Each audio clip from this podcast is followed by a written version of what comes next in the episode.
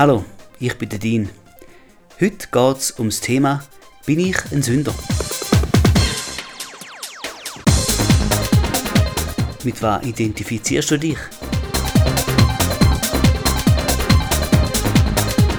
Und welchen Stand habe ich eigentlich aus der Sicht der Bibel?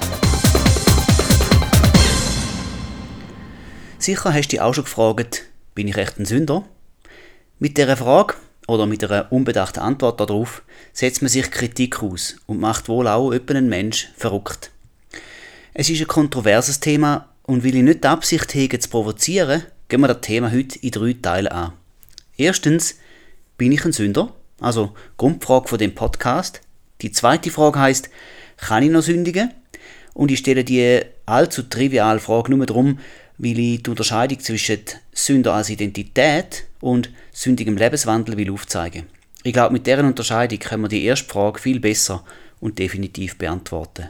Und die dritte Frage, die heißt, soll oder darf ich denn noch sündigen? Ein bisschen Hintergrund zu meiner Person noch am Anfang, damit du weißt, wer ich überhaupt bin und was ich mit meinen Podcasts will bezwecken. Ich liebe die Bibel und ich schätze sie auch als Wort Gottes. Wenn ich etwas wissen will, ob es gut oder schädlich ist, ob es stimmt oder nicht, ob es verlässlich ist oder auch nicht, dann konsultiere ich immer die Bibel. Ich liebe sie.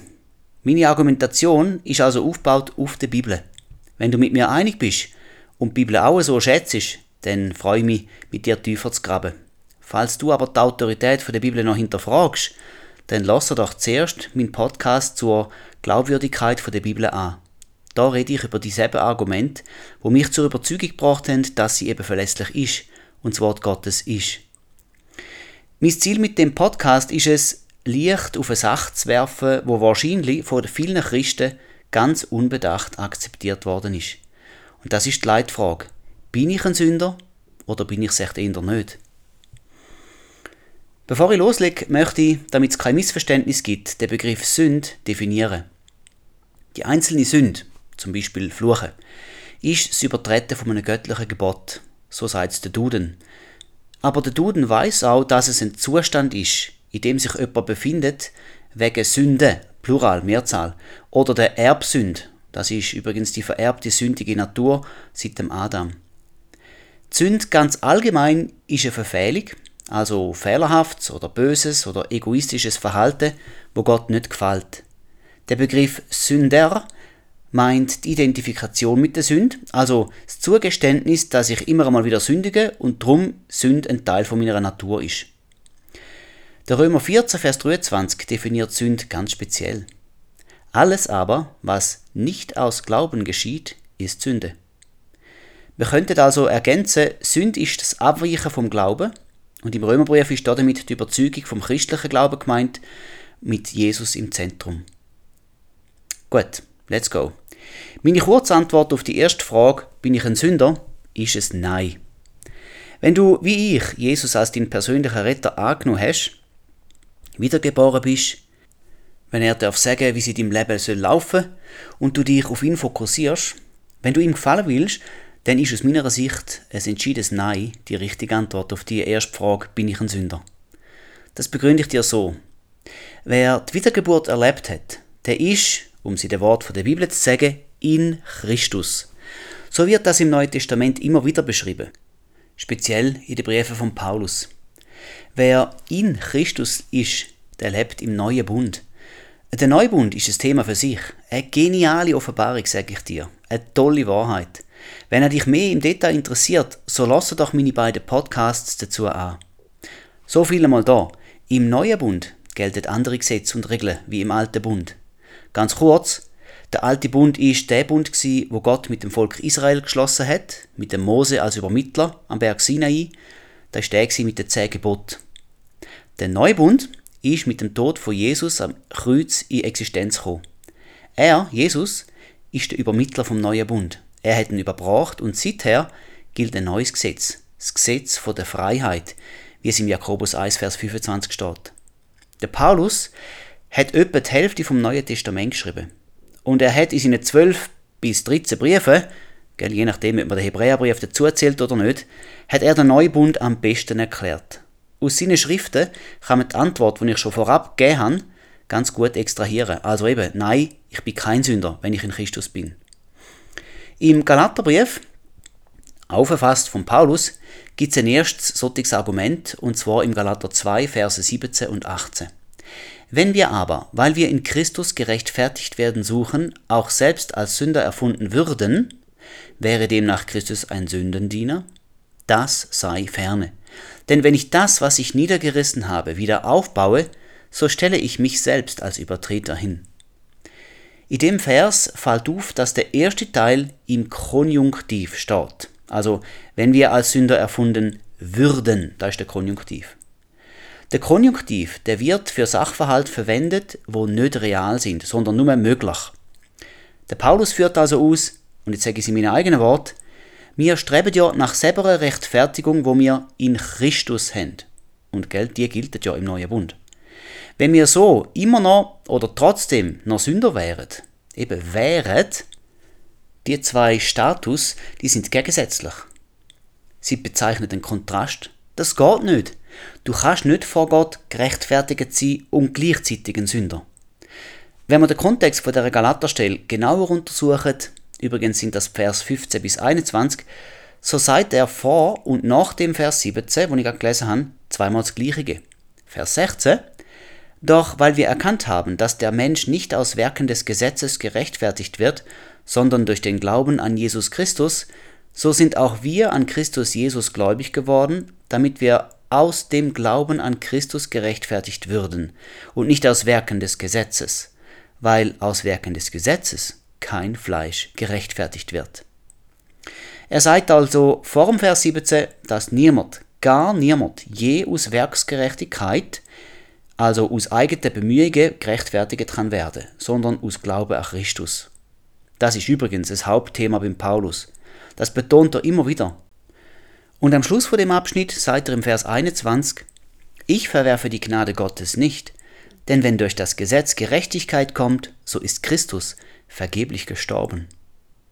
Auch da verneint er nochmal die Möglichkeit, dass man aus dem Gesetz, also aus eigener Kraft, kann gerecht werden. Der Paulus stellt auch dort Gnade dem Gesetz gegenüber und zeigt, dass der Rettung durch die Gnade Gottes zustande kommt und nicht durchs Gesetz. Im ganzen Galaterbrief bringt der Paulus auf den Punkt, dass wir durch das vollendete Werk am Kreuz gerecht werden und eben nicht durchs Gesetz. Noch ein bisschen Hintergrund zum Galaterbrief. Es hat eine Sekte gegeben, die hat man Judaisten genannt, und die haben der jungen Gemeinde alte Gesetze unterjubeln. Zum Beispiel Beschneidung, Sie halten vom Sabbat und von gewissen religiösen Festen der Juden. Das haben sie als Zusatzbedingung zum Erlösungswerk von Christus dargestellt. Das ist alles gut und recht unter dem alten Bund.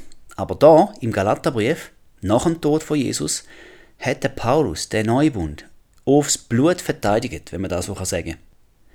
Der Paulus hat seinen Standpunkt ganz deutlich gemacht. Das Gesetz hat jetzt gar nichts mit zu suchen. Römer 10, 4 sagt, denn Christus ist das Ende des Gesetzes zur Gerechtigkeit für jeden, der glaubt. Ja, die Gerechtigkeit kommt also jetzt durch den Glauben an Jesus. Und so verstehe ich auch den Vers 18, wo er dann nachher sagt, denn wenn ich das, was ich niedergerissen habe, wieder aufbaue, so stelle ich mich selbst als Übertreter hin.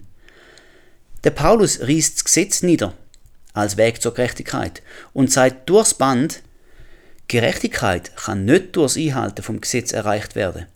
Wo wir, wo wir jetzt stehen, im neuen Bund, ist der Weg ein anderer.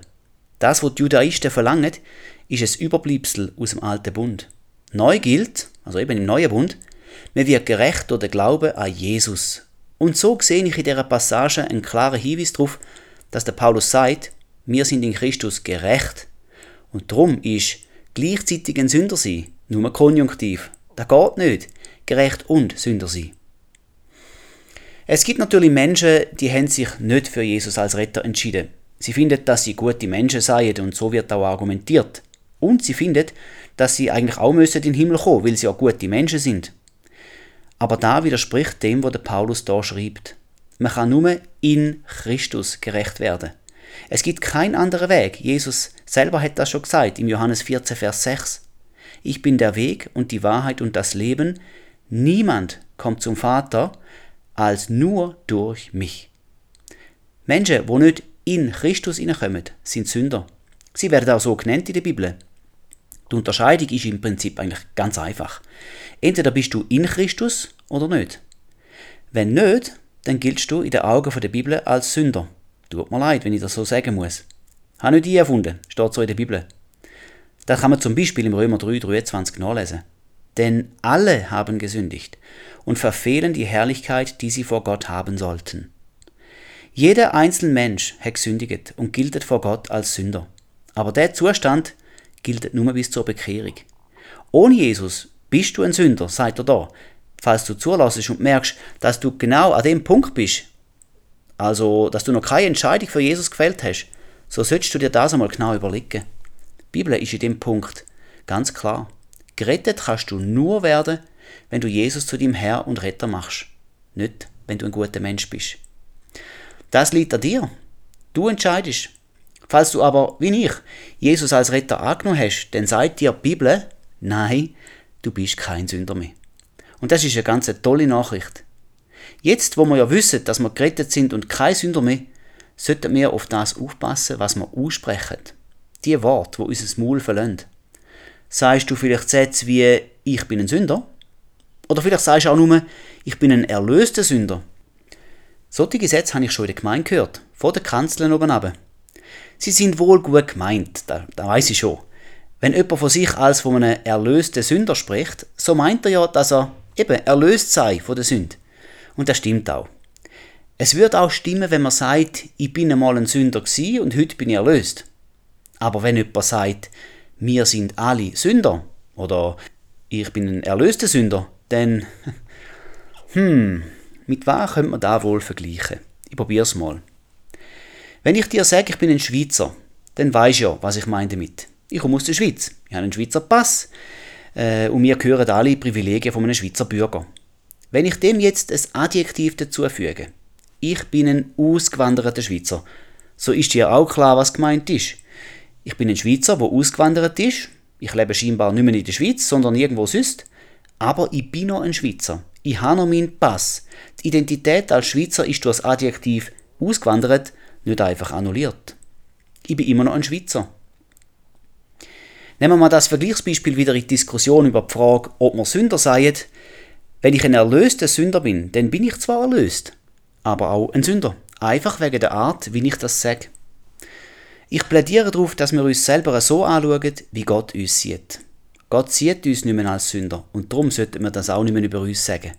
Schau, im Jeremia 31, Vers 34 steht, denn ich werde ihre Missetat vergeben und an ihre Sünde nicht mehr gedenken. Vielleicht findest du den Appell, dass wir unser Maul hüten sollten. Nichts Falsches mehr auszusprechen. Ein bisschen extrem oder spitzfindig. Aber ich glaube, dass wir uns bewusst machen sollten, unsere Natur hat geändert. In dem Moment, wo wir in Christus hineingekommen sind, das ist eben bei der Wiedergeburt, sind wir ein komplett neuer Mensch geworden. Da lesen wir so im 2. Korinther 5, Vers 17. Darum ist jemand in Christus, so ist er eine neue Schöpfung. Das Alte ist vergangen, siehe, es ist alles neu geworden. Unsere Natur hat geändert. Wir sind nicht mehr der Alte oder die Alte. Die Veränderung, die ist fundamental, nichts Oberflächliches. Wir müssen genau darum aufpassen, dass wir unsere neue Identität nicht mit falschen Attributen beschmutzen. Wir sind kein Sünder mehr. Der zweite Korintherbrief ist übrigens schon wieder von Paulus geschrieben worden. Er erklärt den neuen Bund einfach sehr gut. Der neue Bund ist allerdings auch schon im Alten Testament angekündigt worden. Ganz bekannt ist die Stelle in Jeremia 31, Verse 31 bis 34. Und wie wir vorhin schon gesehen haben, steht auch da bereits, und an ihre Sünde werde ich nicht mehr gedenken. Wenn Gott das so sieht, so müssen wir uns schon hinterfragen. Warum genau denken wir immer noch an Sünde oder bei uns sagen wir uns Sünder, wenn Gott ja nicht mehr an die Sünde denkt? Gell, ich würde jetzt nicht mit dir streiten. Ich glaube, Gott hat kein Alzheimer und er ist auch nicht vergesslich. Er könnte schon daran denken, aber er entscheidet sich absichtlich nicht daran zu denken. Und unsere Vergangenheit von der Sünde eben in der Vergangenheit zu lassen. Für ihn ist es vergessen. Oder besser gesagt, vergehen. Also hat es auch keinen Anspruch mehr auf uns. Er rechnet uns die Sünde immer an. Und da lesen wir übrigens auch im Psalm 32, Vers 1 und 2. Wohl dem, dessen Übertretung vergeben, dessen Sünde zugedeckt ist. Wohl dem Menschen, dem der Herr keine Schuld anrechnet. Gerade die Stelle nimmt der Paulus denn übrigens im Römer 4, Vers 8 wieder auf und zitiert sie dort. Da passt gut zum Paulus, wo der neue Bund ja so erklärt, dass Vergebung uns von aller Schuld befreit. Eine erste Zusammenfassung. Die Bibel sagt uns also, dass wer in Christus ist, kein Sünder ist. In Christus sie steht für Jesus als Retter annehmen, wiedergeboren sein. Gott denkt nicht mehr an die Schuld von so jemandem. Er rechnet sie ihm nicht mehr an. Die Frage ist dann natürlich, ja, was sind wir denn? Wie beschreibt uns denn die Bibel? Dazu gibt es einen Haufen Bibelstellen, die uns über unsere neue Identität sich drehen, wo wir im neuen Bund haben. Zum Beispiel 2. Korinther 5, Vers 21. Denn er hat den, der von keiner Sünde wusste, für uns zur Sünde gemacht, damit wir in ihm zur Gerechtigkeit Gottes würden. Hast du gesehen? In ihm. Jesus ist ja ganz ohne Sünde gewesen. Da finden wir an verschiedenen Orten vom Neuen Testament, zum Beispiel im Galater 3,13. Und trotzdem hat Gott, der Vater, ihn für uns zur Sünde gemacht, damit wir quasi im Tausch zur Gerechtigkeit Gottes würden. So sieht Gott mich und auch dich, wenn du zur Familie Gottes gehörst. Wir können nicht beides gleichzeitig sein, gerecht und Sünder. Entweder bist du das eine oder das andere, aber nicht beides gleichzeitig. Schau, der Paulus schreibt in seiner Anrede an Epheser folgendes im ersten Vers. Paulus, Apostel Christi Jesu durch den Willen Gottes, an die Heiligen in Ephesus, die an Christus Jesus glauben. Die Empfänger vom Epheserbrief sind Menschen, wo an Jesus glauben, und darum nennt der Paulus sie Heilige. Jetzt hast du vielleicht von dir selber noch um als von einem Heiligen geredet. Bei dem Titel kommt einem eher Mutter Teresa in Sinn, wo ja nach ihrem Tod heilig gesprochen worden ist. Das Heiligsprechen findet man nicht in der Bibel, wohl aber der Begriff Heilige. Wenn du auch an Jesus glaubst, so bist du qualifiziert für den Ehrentitel Heilige oder Heilige. Und jetzt frage ich dich, kannst du ein Heiliger und gleichzeitig ein Sünder sein? Ich sage dir nein. Aber vielleicht findest du, ja mal, der geht. Nun gut, was bedeutet denn heilig? Heilig bedeutet wörtlich abgesondert oder ausgesondert. Also speziell für Gott bestimmt. So wie wenn deine Mutter extra für dich etwas zum Essen aufbewahrt hat, also ausgesondert hat, auf die Seite gestellt hat. Also extra für dich. Heilig ist also jemand, wo speziell für Gott ausgesondert ist, extra für Gott. Wikipedia definiert den Begriff heilig als göttlich vollkommen. Okay. Geht es jetzt immer noch? Heilig sein und Sünder sein. Also göttlich und vollkommen und dennoch ein Sünder. Ich meinte nein. Noch eine für dich. 1. Johannes 2, Vers 12 sagt, Ich schreibe euch, ihr Kinder, weil euch die Sünden vergeben sind, um seines Namens willen. Wir, wo wir an Jesus als Retter glauben, sind Gottes Kind. Und der Johannes sagt uns zu, dass uns die Sünden vergeben sind. Nicht wegen uns selber oder einer speziellen Bemühung von unserer Seite her, sondern um seines Namens willen. Also wegen ihm. Genauer wegen seinem Namen. Der Name, der bedeutet ja Gott rettet. Also Jesus heißt Gott rettet. Er hat uns gerettet. Und drum sind unsere Sünden auch definitiv und ein für alle Mal vergeben. Weil er, Jesus, für die Erlösung bürgt, nicht mir. Das sagt uns der Hebräerbrief im Kapitel 7, Vers 22. Insofern ist Jesus umso mehr der Bürger eines besseren Bundes geworden. Er verbürgt sich dort dafür. In dem neuen Bund garantiert dir Jesus eine ewige Erlösung, steht so im Hebräer 9, Vers 12. Weil wir also wegen Jesus Sündenvergebung bekommen haben und unsere Erlösung ewig ist, so ist es absolut unpassend, wenn Kinder Gottes sich selber als Sünder bezeichnen. Denn unsere Natur hat geändert. Gott sieht uns als Heilige. Der erste Johannesbrief sagt übrigens viel zum Thema Sünd. Ich empfehle dir, dass du mal am Stück durchliest. Schau auf den 1. Johannes 3, Vers 1 und 2. Seht, welch eine Liebe hat uns der Vater erwiesen, dass wir Kinder Gottes heißen sollen. Darum erkennt uns die Welt nicht, weil sie ihn nicht erkannt hat. Geliebte, wir sind jetzt Kinder Gottes. Jetzt, Leute, nicht erst später, jetzt schon. Glaubst du, dass der allmächtige und heilige Gott gemeinsame Sache macht mit Sünder? Der Prophet Habakkuk aus dem Alten Testament beschreibt unseren Gott in seinem Kapitel 1, Vers 13 so. Deine Augen sind so rein, dass sie das Böse nicht ansehen können. Du kannst dem Unheil nicht zuschauen. Nein, Gott kann mit Bösem, mit Unheil, mit Sünder nicht zusammen sein. Aber der Johannes sagt uns zu, dass wir Gottes Kinder sind. Also muss etwas in uns passiert sein, dass die Gemeinschaft von Gott mit uns erst überhaupt möglich geworden ist. Ich sage da, was es war. Er hat uns heilig gemacht, um seines Namens willen. Er hat unsere Sündernatur, wo wir vom Adam her noch hatten, verändert. Jetzt sind wir vor ihm gerecht. Gehen wir im 1. Johannes noch zum Kapitel 3, Vers 5, also nur ein paar Versli weiter. Und ihr wisst, dass er erschienen ist, um unsere Sünden hinwegzunehmen, und in ihm ist keine Sünde.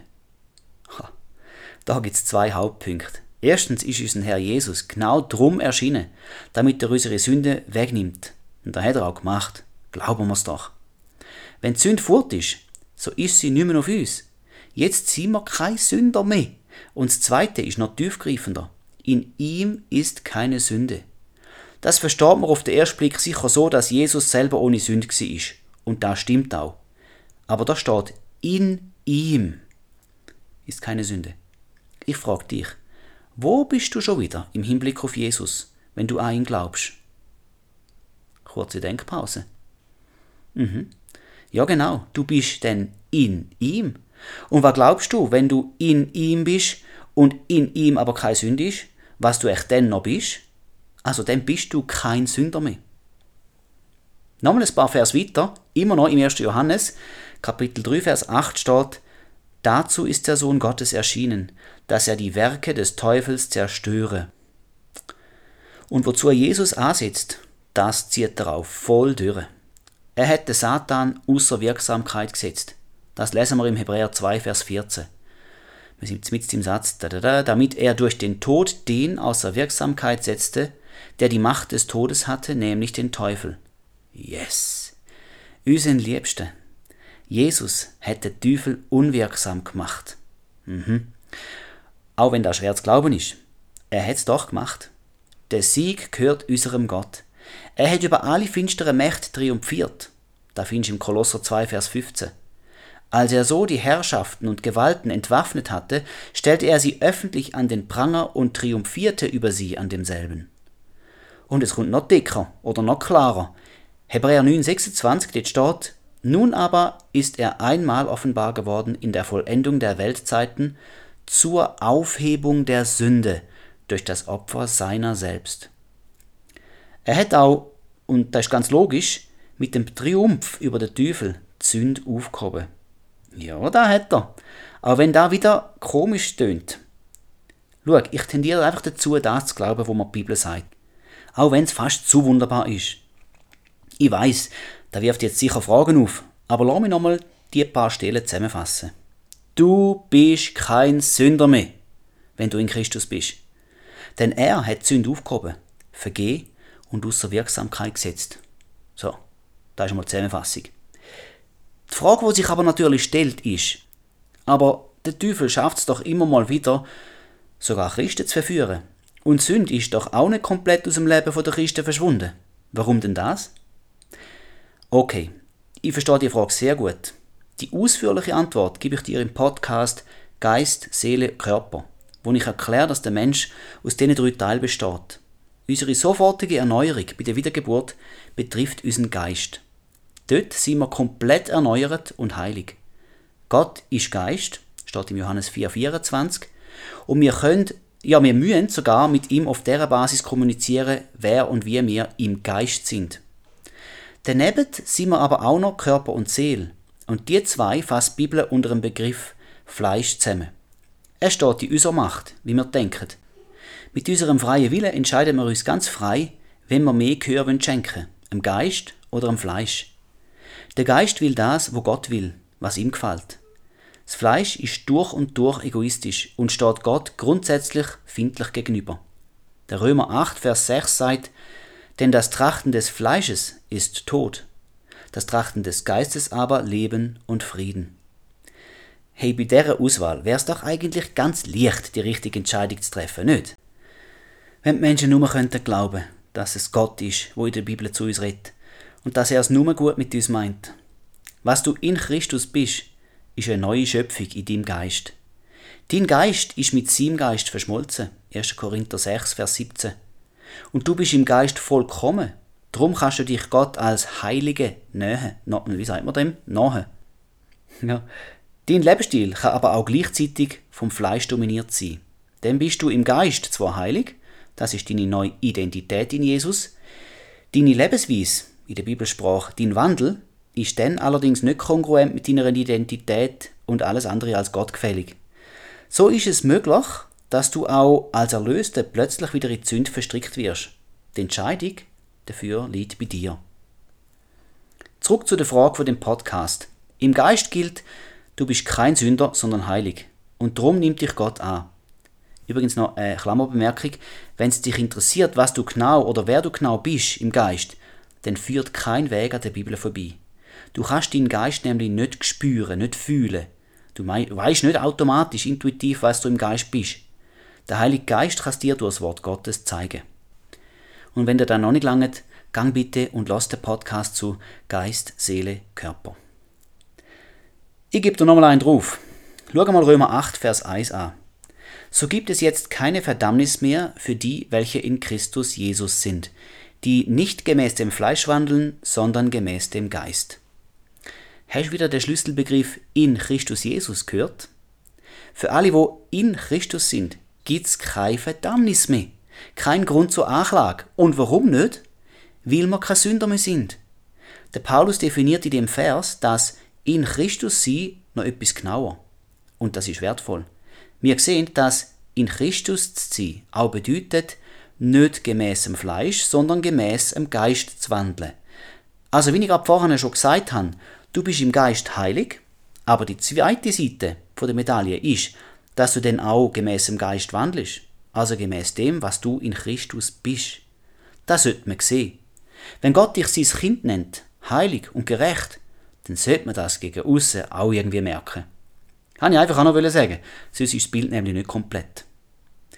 Wie schon gesagt, der erste Johannesbrief, der hat sich ein mit der Sünde und vor allem mit der Vergebung von Sünde. Schauen mal auf den 1. Johannes 4, Verse 16 und 17. Und wir haben die Liebe erkannt und geglaubt, die Gott zu uns hat. Gott ist Liebe, und wer in der Liebe bleibt, der bleibt in Gott und Gott in ihm. Darin ist die Liebe bei uns vollkommen geworden, dass wir Freimütigkeit haben am Tag des Gerichts. Denn gleich wie er ist, so sind auch wir in dieser Welt. Die Passage Ach Mann, die hat's echt in sich. Wir sehen nochmal etwas Neues. Weil Gott selber die Liebe ist. Wenn wir in dieser Liebe bleiben, so bleiben wir in Gott und er in uns. Konsequenz, wir sind kein Sünder mehr. Unsere neue Identität im Geist ist heilig, gerecht und untadelig vor Gott. Dann redet Johannes plötzlich noch vom Tag vom Gericht. Gemeint ist das jüngste Gericht, der Tag, wo Jesus als Richter auftritt und alles abgerechnet wird. Jeder muss vor dem Richterstuhl vom Christ, von Christus erscheinen, auch du und ich. Da lesen wir im 2. Korinther 5, Vers 10. Aber wir haben dann Freimütigkeit. Was bedeutet das? Der Duden sagt, das bedeutet ohne Ängste und falsche Rücksicht. Wenn ich also freimütig bin, dann habe ich keine Angst, ich bin ganz ohne Sorgen, ich fühle mich völlig sicher. Bei dem Gerichtsverfahren weiß ich schon im Voraus, ich bin unschuldig. Und das bringt mich wieder zum gleichen Fazit. Ich bin kein Sünder mehr vor Gott. Der Grund übrigens, und das ist der Höhepunkt, gleich wie er, also Jesus, ist, so sind auch wir in dieser Welt. Jesus ist ganz ohne Sünde gewesen, steht im 2. Korinther 5, 21. Und gerade so wie Jesus ohne Sünde war, so sind auch wir ohne Sünde. Also eben kein Sünder mehr. Und sind wir spitzfindig. Da steht nicht, so werden wir einmal sein. Oder so sind wir dann einmal im Himmel. Nein, da steht, so sind wir, also Gegenwart. Und es steht dann auch noch in dieser Welt, also hier und jetzt. Nicht erst dann, wenn wir einmal in den Himmel kommen. Und drum noch ein letztes Mal. Die Bibel behandelt wiedergeborene Christen ganz klar nicht als Sünder, sondern als Heilige. Die erste Frage möchte ich mit einem letzten Zitat aus dem 1. Johannesbrief abschließen, nämlich 1. Johannes 5,18. Wir wissen, dass jeder, der aus Gott geboren ist, nicht sündigt, sondern wer aus Gott geboren ist, der bewahrt sich selbst und der Böse tastet ihn nicht an. Weil du aus Gott geboren bist, da meint deine Wiedergeburt, der Moment von deiner Bekehrung zum Herr, dann kannst du A. im Geist gar nicht mehr sündigen, dort bist und bleibst du heilig. Und B. ziemt sich's für deinen Lebenswandel nicht mehr weiter zu sündigen. Wenn du als Erlöster merkst, ich will und ich werde nicht mehr sündigen, dann ist das eine ganz gute Idee. Denn die Konsequenz von dem ist, dass du dich selber bewahrst und der Böse dich nicht darf antasten. Es ist also nicht Gott, wo dich bewahrt, sondern du selber bist es. Du kannst durch Abstinenz von Sünd bewirken, dass sich der Teufel nicht antastet. Und das ist eine gute Idee, oder nicht? Gut, kommen wir jetzt zur zweiten Frage. Kann ich noch sündigen? Oder genauer, ist es mir noch möglich zu sündigen? Gell, ich füge diese Frage nur ein, damit wir den Unterschied zwischen Identität als Sünder und sündigem Lebenswandel erkennen. Die Unterscheidung müssen wir machen. Wir sehen im 1. Johannesbrief in diversen Vers und wissen ja auch intuitiv, dass wir auch als wiedergeborene Christen immer noch ganz gut können sündigen Möglich ist das natürlich schon noch. Gemäß Epheser 4,24 sind wir Gott entsprechend geschaffen. Das heißt unter anderem, Gott hat uns einen freien Wille eingepflanzt, mit dem wir uns für oder gegen ihn, für einen gesegneten Lebensstil entscheiden können oder auch für einen, wo ins Verderben führt. Der freie Wille ist unbedingt nötig gewesen. Denn Gottes Hauptabsicht, die er den Mensch geschaffen hat, war, dass er mit uns eine Beziehung haben will.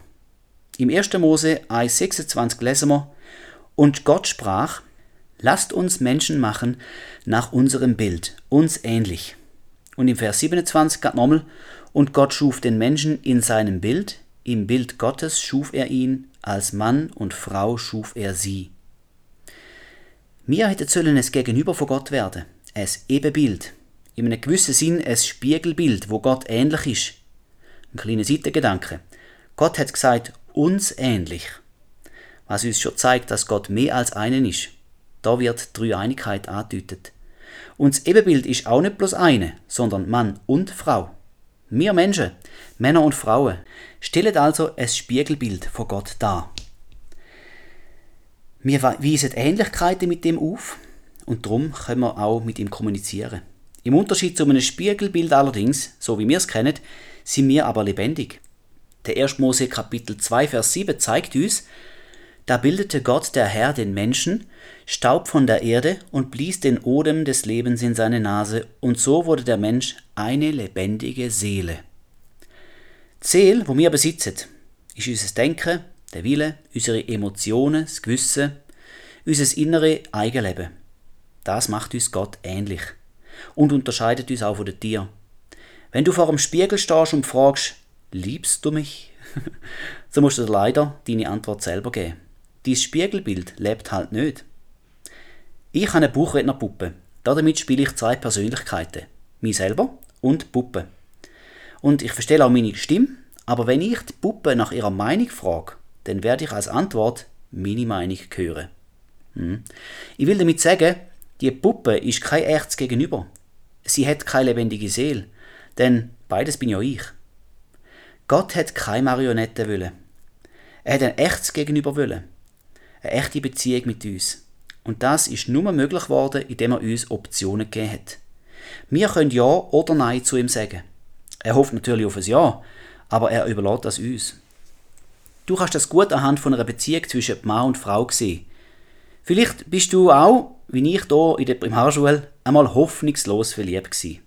Ich habe hier dann so die Liebesbrief geschrieben. Willst du mit mir gehen? Ja oder nein? Kreuze an, habe ich so geschrieben. Und mein dortmaliges Traummädchen hat immer Nein angekreuzelt. Das war mega hart. Gewesen. Ich weiß noch genau. Ich kaum damit umgehen. Jahr später habe ich dann meine Frau kennengelernt. Also gut, dort zu diesem Zeitpunkt habe ich das natürlich noch nicht gewusst, dass sie meine Frau wird werden. Wo ich sie gefragt habe, ob sie mich heiraten will, hat sie ja gesagt. Und ich bin natürlich überglücklich gewesen. Aber weißt, was das simple Ja so bedeutungsvoll für mich gemacht hat? Sie hätte auch Nein können sagen. Weil sie sich aber für mich entschieden hat, ist eine tolle Beziehung entstanden, die wir jetzt schon seit 22 Jahren als Ehe geniessen. Es sind drei Kinder daraus geworden. Wir haben viele gemeinsame Erlebnisse und Erinnerungen und sind durch gute wie aber auch durch schlechte Zeiten miteinander gegangen. Und so ist es auch zwischen uns und Gott. Wir können uns für oder auch gegen ihn entscheiden. Und darum bekommt unser Ja zu Gott erst Bedeutung. Beziehung bedingt den freien Wille. Und aus dem Grund ist es für uns jederzeit auch möglich, halt eben Sünde zu tun. Wir sind da ganz frei. Ist es aber empfohlen zu sündigen? Unsere dritte Frage lautet ja, sollen wir noch sündigen? Die kurze Antwort darauf steht im Hebräer 12, Vers 1. So lasst uns jede Last ablegen und die Sünde, die uns so leicht umstrickt, und lasst uns mit Ausdauer laufen in dem Kampf, der vor uns liegt. Die Bibel ratet uns, äh, und ich sage da mit Absicht genau so, sie gibt uns den guten Rat, Sünde abzulegen. Wir haben ja vorhin gesehen, sündigen, das ist möglich. Unsere Seele entscheidet, ob wir dem Fleisch nachgehen wollen oder ob wir doch besser gemäss dem Geist leben wollen. Ich will jetzt nicht plump sein, aber ich glaube, es ist am deutlichsten, wenn ich einfach so sage. Sünde zu tun, das ist einfach nur dumm. Du musst einsehen, äh, denn die Bibel sagt es so, dass Sünde auch im Leben von einem Erlösten feste Konsequenzen mit sich bringt. Der Römer 6, 23 sagt es ganz unverblümt. Denn der Lohn der Sünde ist der Tod. Wenn du also gern den Tod hättest, so ist Sünde der richtige Weg dorthin. Das menschliche oder fleischliche Denken ist zu dem Satz aber eher das. Ach komm, bist nicht so extrem. Wer sündigt, der stirbt doch nicht. Ein bisschen Lüge, etwas entwenden, da hat doch keine Folge, es niemand merkt. Macht ja eh jeder ab und zu. Oh je. Die Bibel hat im Endeffekt immer recht. Bis bloß nicht betrogen. Der Jakobus 1, 14 und 15 warnt uns, sondern jeder Einzelne wird versucht, wenn er von seiner eigenen Begierde gereizt und gelockt wird, danach, wenn die Begierde empfangen hat, gebiert sie die Sünde. Die Sünde aber, wenn sie vollendet ist, gebiert den Tod. Da ist der Normalverlauf. Unser Fleisch hat Begierde, ist gierig. Wenn du der Begierde nachgibst, werden Sünde geboren und am Schluss steht der Tod. Die Bibel redet ja von zwei Arten von Tod, gell? Das ist vielleicht noch wesentlich in dem Zusammenhang. Der physische Tod, der kennen wir wenn ein Mensch stirbt und begraben wird. Es gibt aber noch den sogenannten zweiten Tod. Davon ist in der Offenbarung 20, Vers 6 die und gemeint ist der geistliche Tod, die ewige Trennung von Gott. In der Bildersprache der Offenbarung ist es der Fürsee. In meinem eigenen Wort das Gegenteil vom ewigen Leben. Ich sehe das mit der Sünde recht einfach. Die Bibel warnt uns quer durch vor Sünde. Der Grund? Ja eben, die Sünde führt in den Tod. Das haben wir gerade schon vorher gesehen. Aber der zweite Grund, die Sünde betrügt uns. Hebräer 3,13 sagt uns das. Damit nicht jemand unter euch verstockt wird durch den Betrug der Sünde. Da entdecken wir etwas über Sünde, wo es immer dann klar ist, wenn man die Auswirkungen bei jemand anderem beobachtet. Eltern warnen ihre Kinder zum Beispiel vor Drogenmissbrauch. Schau nur, was es mit dem Onkel so und so gemacht hat. Drogen bringen die denn ins Grab. Von außen betrachtet Total logisch. Sind wir aber selber betroffen, so sind wir blind. Wir sehen es nicht ein, dass uns die Lieblingssünde ins Verderben führt. Ein ganz plakatives Beispiel. Der, der unehelichen Sex hat, rechtfertigt das auf alle erdenklichen Arten vor sich selber und auch vor anderen. Ja, wir lieben uns doch. Wie kann denn Liebe Sünde sein? Oder wir wollen ja heiraten. Oder die alten biblischen Regeln, die sind doch für heute nicht mehr zeitgemäß. Das macht doch eh jeder. Ich habe sogar schon mal gehört, wir wollen doch laut Bibel unsere Mitmenschen lieben und die zu Jesus führen. Mhm. Ja, genau. Was für ein Selbstbetrug. Wir können die Bibel nicht selber schreiben oder sie gerade so lesen und interpretieren, wie es uns in den Kram passt. Der Punkt ist der, dass der Betrogene eben nicht merkt, dass er gerade betrogen wird. Das ist die Natur von Betrug. Du hast das Gefühl, dass mit dieser Sünde, was es auch immer gerade ist für dich, dass du mit dieser Sünde etwas gewünscht, dass du das wirklich brauchst. Das ist eigentlich ja ganz in Ordnung und dass es sich gut anfühlt und so weiter. Aber es bleibt dabei, Sünde ist Betrug. Und es wäre so viel einfacher, wenn die Leute der Bibel würden glauben. Also zuerst müssten sie sie lesen und dann glauben. Okay, wenn Gott mich vor der Sünde warnt, dann lohne ich doch die Finger davon. Da wäre mal eine gute Einstellung. nur findet man sie wenig. Denn die Menschen sind ewige Besserwisser, vor allem gegenüber Gott. Dabei ist es so gut, wenn wir Sünde bei anderen sehen. Es ist so einfach zu sehen, dass Gott gut mit uns meint. Total gut, wenn er uns von der Sünde abratet. Denn Sünde hat immer negative Konsequenzen. Im Hebräer 3,13 ist eine ganz schlimme genannt. Verstockung oder Verhärtung vom Herz. Sünde wird dich zwar nicht von Gott trennen, im Sinn, dass du plötzlich verdammt statt erlöst bist. Aber es wird dein Herz langsam und zunehmend verhärten, bis du dich von Gott entfernst und dir auch sein Herz egal wird. Das ist wohl eine der schlimmsten Konsequenzen, die ich mir vorstellen kann. Denn sie sabotiert deine Beziehung mit Gott. Nicht auf Gottes Seite, denn nichts kann uns von der Liebe Gottes trennen, steht im Römer 8, 38 und 39, sondern auf deiner Seite, indem du dein Herz verhärtest. Der Apostel Johannes schrieb in seinem Brief, 1. Johannes 3, Vers 6, Wer in ihm bleibt, der sündigt nicht. Wer sündigt, der hat ihn nicht gesehen und nicht erkannt. Der Johannes, der Autor, ist ja ein Augenzeuge von Jesus gsi. Er hat ihn mit eigenen Augen gesehen, so wie es im Vers steht. Und mir scheint, als würde er sagen, wenn du Jesus gesehen hast, so wie ich, dann bringst du es nicht mehr übers Herz zu zündigen. Wir im 21. Jahrhundert können Jesus nicht mit unseren Augen sehen, denn er ist ja zum Vater gegangen, an der Auffahrt. Und seither sitzt er zur Rechten vom Vater. Wir haben aber seit Pfingsten den Heiligen Geist bekommen, wo uns Jesus offenbart. Und durch ihn können wir Jesus erkennen. Auch ein Wort aus dem Vers. Die gleiche Aussage. Wenn du Jesus erkannt hast, dann schaffst du nicht mehr zu zündigen. Denn da wäre ja, als würdest du dem Erlöser ins Gesicht schlagen, nachdem er alles, sein eigenes Leben für dich gegeben hat. Nein, der geht einfach nicht mehr. Wenn du also mit all deiner Kraft noch strebst, ihn mehr zu erkennen, dann wird das mit der Sünde einfacher. Noch ein Vers zur zunehmenden Erkenntnis aus dem 2. Petrus 1, Vers 2. Gnade und Friede werde euch mehr und mehr zuteil in der Erkenntnis Gottes und unseres Herrn Jesus. Eine andere schlimme Konsequenz von Sünde ist, dass sie nicht bloß dich, sondern auch dein Umfeld vergiftet. Schauen wir einmal kurz auf die zehn Gebote. Warum macht es Sinn, dass man nicht lügen? Also auch keine Notlüge oder eine Lüge, um den anderen zu schonen? Für mich liegt das auf der Hand. Wenn ich lüge, so muss ich davon ausgehen, dass die anderen auch lügen.